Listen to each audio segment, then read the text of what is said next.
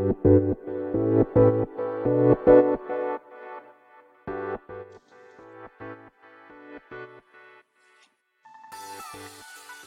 い。始まりました。本を読んでは独り言ラジオ。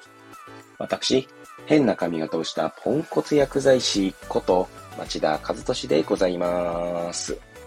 はい。というわけでですね、今日も読んだんだか読んでいないんだか、積んだんだか積んでいないんだかといった本たちの中からですね、一冊紹介して、ゆるーりと語っていきたいと思います。はい、えー、今週はですね、冒頭ですけれども、スタンド FM でいつもお世話になっております、えー、パパさんことですね、えー、読書術研究家さんの番組、え子育てパパ×読書体験ラジオでですね、私の番組を応援してくださるというところでしたので、まあ、改めてですね、まパパさんに、感謝申し上げるとともにですね、えー、こちらの放送内容というんでしょうか。まあ、コメント、なんだ、情報というんでしょうか。そこにですね、まあ、パパさんの番組のリンクを貼っておりますので、ぜひとも遊びに行ってくださればと思います。はい。えー、まあ、パパさんの番組はですね、まあ、様々な本ですね。まあ、私はパパさんの番組から、あ、こんな本もあるんだということでですね、まあ、手に取るきっかけをいつもいただいておりますので、はい。えー、そんな番、えー、とてもためになる番組かなと、私はいつも思っておりますので、まあ皆さんもですね、ぜひ、えー、遊びに行ってきてくださればと思います。はい。ということでですね、まあ本編に移っていきたいと思いますけれども、本日紹介する本はですね、死体は今日も泣いている。日本の死因は嘘だらけ。はい。著者がですね、岩瀬広太郎さんですね。はい。えー、こちらの本は2014年12月15日初版第一釣り発行となっております。えー、公文写真書ですね。はい。の本でございます。い。つものようにですね、まずこの本と出会ったきっかけとか手に取ったきっかけ、えー、そして本の内容を、まあ、目次やらですね、えー、表紙やら帯やらから紹介して、そして最後感想というか、まあ、独り言をつぶやいていくという、えー、構成でいきたいと思います。はい。こちらの本はですね、まあ、実は最近、Amazon のですね、中古で購入したんですね。ただですね、この本を最初に読んだのは、まあこれ2014年に第一、初版第一釣りでした、第一釣り発行でしたけれども、まあ、2015年、いや、2016年とかそこら辺だったと記憶しておりますね。はい。で、その時は、これ本持ってなかったかななんだっけかなもしかしたら Kindle だったかもしれないですね。Kindle で買って読読み終えたのだと、まあ、記憶しておりますね。で、多分、まあ本ですね、ちゃんとしたこの紙の書籍として持ってなかったので、改めて手に取りたいなと思って、まあ中古で購入したという感じでございます。はい。まあ、というのもですね、私にとっては結構、こう、思い入れ、思い入れじゃないな。なんか結構、インパクトのある内容だったんですね。なので、まあ、やはりもう一回ちょっとこう手に取ってみたいなっていうのもあって、えー、購入した感じでございます。はい。で、えー、まあ早速内容ですね、いきたいと思いますが、まあ中古で購入したこともあってですね、帯はついてないんですね。で、まあ、表紙じゃなくて背表紙ですか？バーコードがある方もですね、えー、著者のプロフィールしか書いてないので、えー、まず表紙を開けたところですね。の、まあ、なんかカバーの内側ですか。内側に、この本の、まあ、概要が書かれていますので、ちょっとそこを読んでいきたいと思います。病死に見えて自己死かもしれない。自殺に見せかけた他殺かもしれない。急増する危険ドラッグや過労が原因の死かもしれない。それなのに日本では犯罪性が疑われる多くの死体が解剖されることなくダビに付されている。ずさんな検視による犯罪見逃しや冤罪も後を絶たない。また、まかり通る死因の嘘は、私たち生きている人間に悪影響を及ぼす。伝染病の発見が遅れ、虐待も見逃され、保証金や生命保険料の支払い額にも誤りが生じる。解剖、CT 検査、DNA 鑑定、組織鑑定など、法医学者の仕事に迫りつつ、知られざる社会問題をあぶり出す。はい。といった、まあ、概要ですね。になっております。そして、目次ですね。で、この本はですね、うんと、参考文献、最後参考文献で終わるんですけど、参考文献が終わるのが214ページですね。はい。となっております。そんな214ページの本がですね、まあ、はじめにから始まって、第1章、第2章、第3章、第4章、第5章、そして終わりに参考文献ということで、まあ、大きく分けて5章ですね、に分かれております。はい。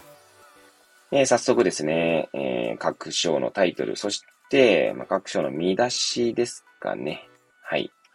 構成する見出し。で、細かい、さらに細かい見出しまで紹介すると、ものすごく時間かかりそうなので、まあ、くまで、うんと、章のタイトルと見出しのタイトルですね。はい。を紹介していきたいと思います。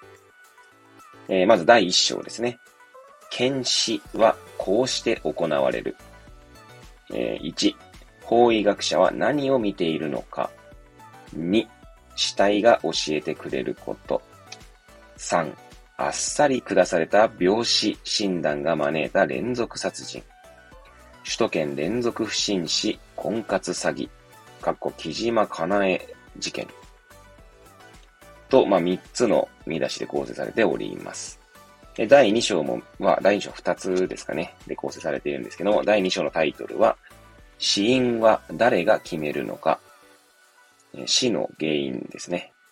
原因の因で死因ですけれども、えー、1、検視と検視はどう違う？えー、これはですね、検視の検は、あの、検査の検ですけど、まあ、死は、二つの検視は、まあ、死亡の死ですね。死ぬっていうことの死と、あの、見るですね。えー、視力の死ですね。はい。視力検査の死です。はい。そして2、1枚の書類が死因を変える。はい。えー、そして第3章ですね。危なすぎる検視、検視の現状。先ほどの2つの検視が並んでおります。はい。え、そして3つの見出しで構成されております。1、とりあえず心不全にしてしまえ。21人の死者を生んだパロマガス湯沸かし器事件。2、CT だけでは出血源を判断できず外傷を見逃す。肝臓がん破裂の病死にされた男性。3、あざだらけの遺体は通常の稽古で亡くなったもの？と、これ、時津風かな。時津風部屋力士暴行死事件。はい。え第4章ですね。え先進諸国が呆れる日本の死因救命制度。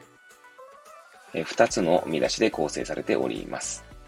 1、日本の死因救命システムはガラパゴス。2、先進諸国はこんなにすごい。はい、えー、そして第5章ですね。第5章は、情報開示と遺族感情をめぐる課題。そして3つの章で、あ、見出しで構成されております。1、死者の尊厳と家族、あ、遺族の気持ちの問題。2、犯罪や冤罪の見逃しの問題。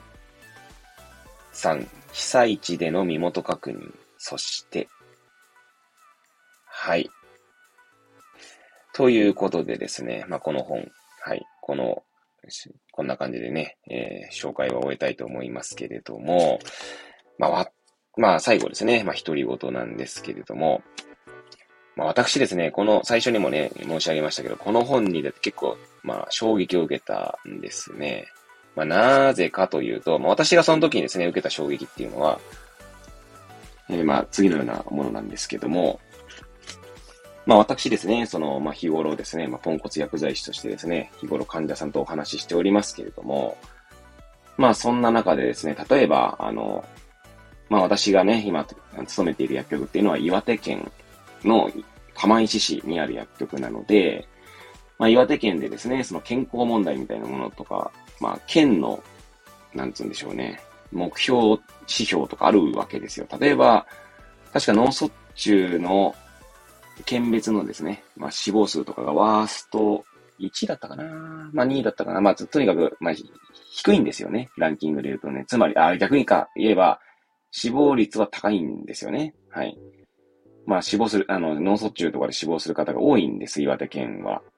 なので、県のも目標というか、まあ、県の指針として、まあそれを下げようと。まあ死亡率を下げようと。まあそうするとですね、さらに細かく割り振られるとですね、まあ例えば塩分を、こう、県民のですね、県民というか市民の、えー、まあ塩分とかですね、そういったものに気をつけるような、まあこう、なんて言うんでしょうね、施策をどうやって、まあ、やっていこうか、やっていこうかとか、はい。まあ、県民のその健康寿命をどうやって伸ばすかみたいなことがですね、まあ、こう県のまず単位で、まあ、青写真が描かれて、それが各市町村とか、まあ、自治体に下ろされて、さらにその自治体に属する、まあ、病院なり、まあ、薬局なり、そういった医療機関ですね、にも、まあ、そういった情報が流れてくると。まあいう仕組みになっているわけですけど、まあそもそもですね、この本を読んだ時に思ったのは、まあそもそもその、なんて、例えば脳卒中で亡くなりましたとかですね、まあいいんです。何でもいいんですけど、心筋梗塞で亡くなりましたみたいな、その統計自体がですね、まあ誤っている可能性すらあるのかなとか思ったわけですよ。まあこのと読んだ当時ですね。まあ、そうすると、なんか、なんか何の意味があるのかなと。まあ意味があるのかというと、ちょっと語弊があるんですけど、なんかその、ちょっと虚しさを覚えたんですね。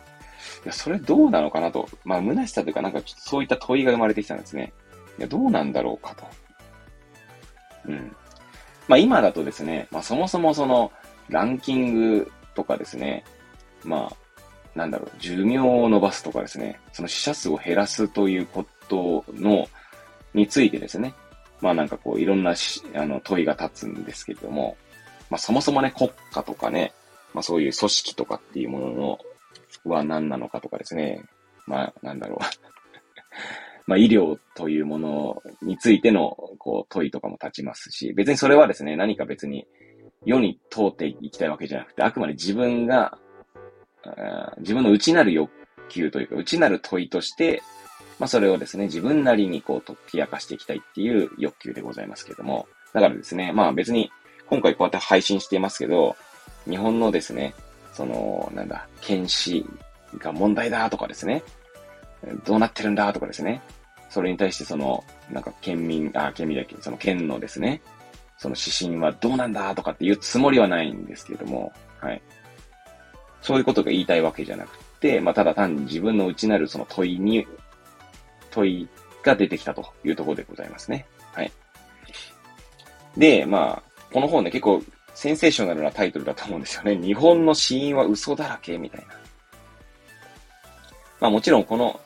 嘘だからどうこうっていうことを、まあ多分おそらく著者は言いたいわけじゃなくて、まあこんなこ、こんな現実なんだよっていうことを知ってほしいってことなんだと思うんですけれども、まあおそらくですね。なのでタイトルは若干こうね、なんだろう、人、あの、手に取りやすいものになっているんじゃないかな。手に取りやすいってごめんなさい。あの、だからなんだろうな。引きがあるというか、え？ってなるような、あの、タイトルとかサブだらけ、あ、サブ、サブだらけだっけ？だって、サブタイトルになってんじゃないかなとは思いますけどもね。はい。で、まあそんなことをまずね、当時読んだ時には思いましたね。はい。で、まあ結構ですね、ただいろいろこう考えさせられることがあって、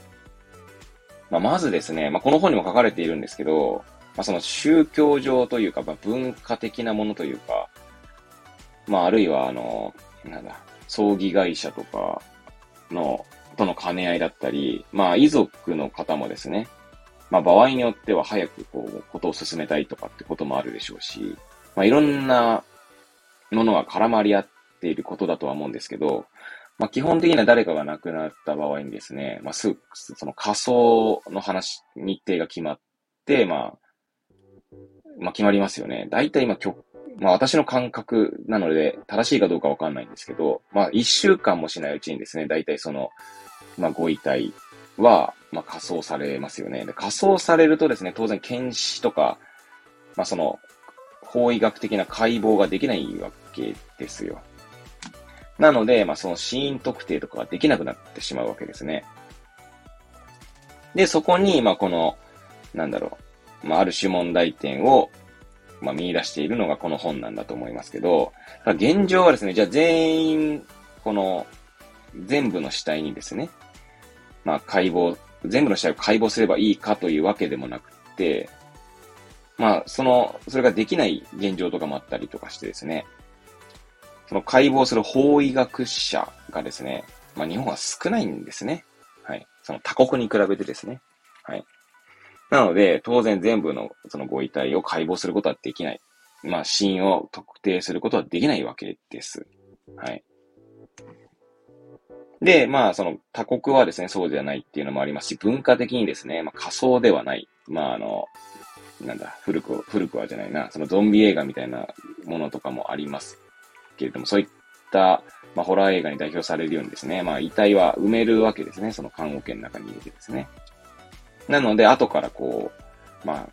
解剖することもできるんだと思うんですけど、もちろんね、死体は変化しているので、ご遺体が変化している中でなので、わかることとわかんないことが出てくるんだと思いますけれども、はい。な、なんかそんな、この日本の現状、まあ当時の現状なので、2014年の本ですよね、これね。なので、まあ今、もうこの本が出てから10年近く経とうとしている中で、まあ実際どう変わったのかっていうのは、ちょっと私はチェックしていないですけど、まあ少なくともですね、じゃあ法医学者が、ま何十倍に増えたかと、その法医学者の数がですね、まあ増えるなんてことはないと思うので、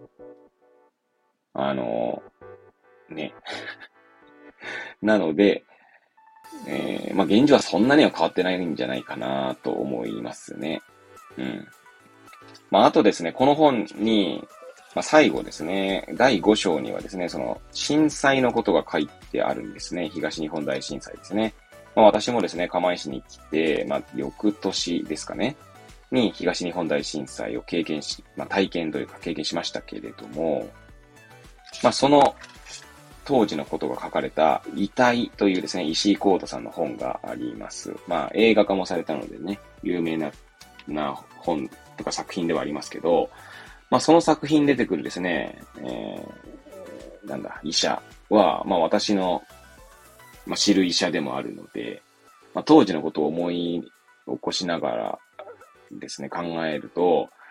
まあ、というか、そもそもですね、その、私の知る医者の方はですね、まあ、忙しいわけですよ。まあ、外来もこなし、えー、検、なんだ、えー、検視というか、検視か、うん、もしながら、で、他にもですね、産業医といって、まあ、会社ですね。会社とか企業に行って、まあ、いろんな健康診断するなり、まあなんかこうカウンセリングするなりみたいなことするわけですよ。まあ、それ以外にもですね、その方はですね、こう市のこう、市、市か釜石市の、まあ行政活動みたいなこともしてますし、まあ、あの忙しい中でですね、それは検視をですね、まあごめんなさい、こう、もちろんその本人がどういう意気込みでやってるかどうかっていうことは知らないですし、聞いたこともないですけれども、まあある種ですね、まあなんつうの、こなす感じで、まあその書類を書くっていうことにならざるを得ない、まあ現状をまあ見ているわけですね。見ているか知っているわけですね。まあ、あくまでそういう現状というのは私が感じる現状なので、まあ、だからそういった意味でもですね、この本の言っていることはまあ、それはそうだろうなとも思うんですが、じゃあどうやって変えるのかってなるとですね、まあ私は、その全然その、えー、その解剖の話だったり、検視の話だったりに詳しいわけじゃないので、まあなんか意見を持っているわけじゃないんですけど、まあ、ただですね、その今の現状の日本のその検視とかその死因を決めるとかっていうことに対しての、まあ、問題提起が語られた本なんですけど、まあ確かにその問題提起の中にはですね、うん、なるほどと思うものもあるわけですね。うん。だからまあ別にこの本が正しいからこの本の通りにしろとかっていうつもりも全くないんですが、ただまあこういった本でですね、本を見ることでですね、まあ、現状を知るっていう、まあ、きっかけにはなるので、まあ、そういう意味ではですね、私にとって思い入れのある本ですね。まあ、それこそ、もう、8年、7、8年前に読んだ本でございますけども、未だにこの本のインパクトっていうのはあるなと 思っております。はい。で、まあそんな感じでですね、まあもしですね、えー、なんだ、そういった、なんだ、死亡率とかですね。まあ、それこそ昨日の本、どこからが病気なのみたいな本、なりましたけれども、まあそこにも通じる話だと思うんですよね。まあその、日本の統計データ、まあ死亡率とか、その死亡原因とかを、まあ判断しているのは、まあこれ、まあ、まあそうですね。その臨床試験とかだともっとちゃんとやってんのかなそ、そこもわかんないですけど、まあ、日常の検視っていうのがこのような現状だとすると、まあそれにのっとったデータが、まあ、まあ開示されるわけで、で、そういったものを研究したものもあると思うので、あの、その病気か病気じゃないかとか、その病気と何かその関連性のあるものはないかとかっていう、まあ、いろんな臨床試験があるわけですけど、まあ、そういったことにも影響されることなんじゃないかなとか思ったりもしますが、まあ、臨床試験の場合はもう少しですね、多分、えー、なんだろうな。その臨床試験の、なんだ、えー、型というか、それこそランダム化しか、非か、あの、介入試験なのか、まあそうでないのかとか、観察研究なのかどうかとかにもよるんだと思いますが、観察研究とかだともしかしたらですね、この、今回紹介する本の言う、その死因ですね、とかは影響してる可能性はあるかと思いますよね。中には、そういった観察研究の中には、その、なんだ、えー、そのデータっていうんでしょうか、レセプトデータですね。レセプトデータっていうのは、まあ、病病院だったり薬局なりっていうのは、基本的にはその保険ですね。えー、まあ、我々だと、まあ、まあ、日本は国民皆保険制度の下で成り立っておりますので、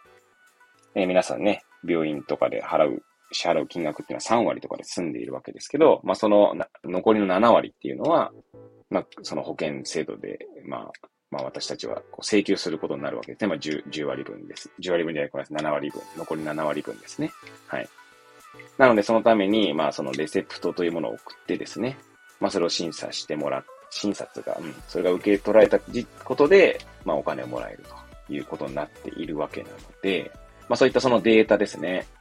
まあ、その中には、病気の診断だったりとか、まあ、当然死因とかも、どうなんだろう。死因とかも上げてんのかな？ちょっとそこら辺は、でもまた別のルートで、なんかそういったデータ吸い上げられると思うので、まあ、その死因のデータを、まあ、例えば何かこう、観察研究としてデータを運用しようとすると、まあそういった、この、この本ですね。まあ死体は今日も泣いているの問題点みたいなのも出てくるかと思いますし、まあそもそもの診断というのもですね、病気の診断ですね。っていうのも結構日々忙しい中でやってるので、いや、それそうなの？って思うこともあったりするんですよね。はい。なんで昨日の本とも関連するんじゃないかなと思って、まあ今日取り上げてみたっていうところもあります。はい。えー、という、ということでですね、こういった、まあ、日本の死因だったりとかですね、まあ、解剖とか法医学とか、まあ、そういったものに興味がおありの方はですね、まあ、ぜひ今回紹介した死体は今日も泣いているという本を手に取っていただければと思います。はい。まあ、中、古い本ですので中古ですとですね、まあ、かなり安い値段で送料だけでとか、まあ、あるいは古本屋さんで買うのもいいかもしれませんね。はい。まあ、新しく買う方でも、まあ、1000円以内で、えー、これ定価が740円ですね。なので、まあ、お安い本ですので、えー、ぜひ手に取っていただければと思います。えー、それではですね、また次回お会いいたしましょう。ごきげんよう。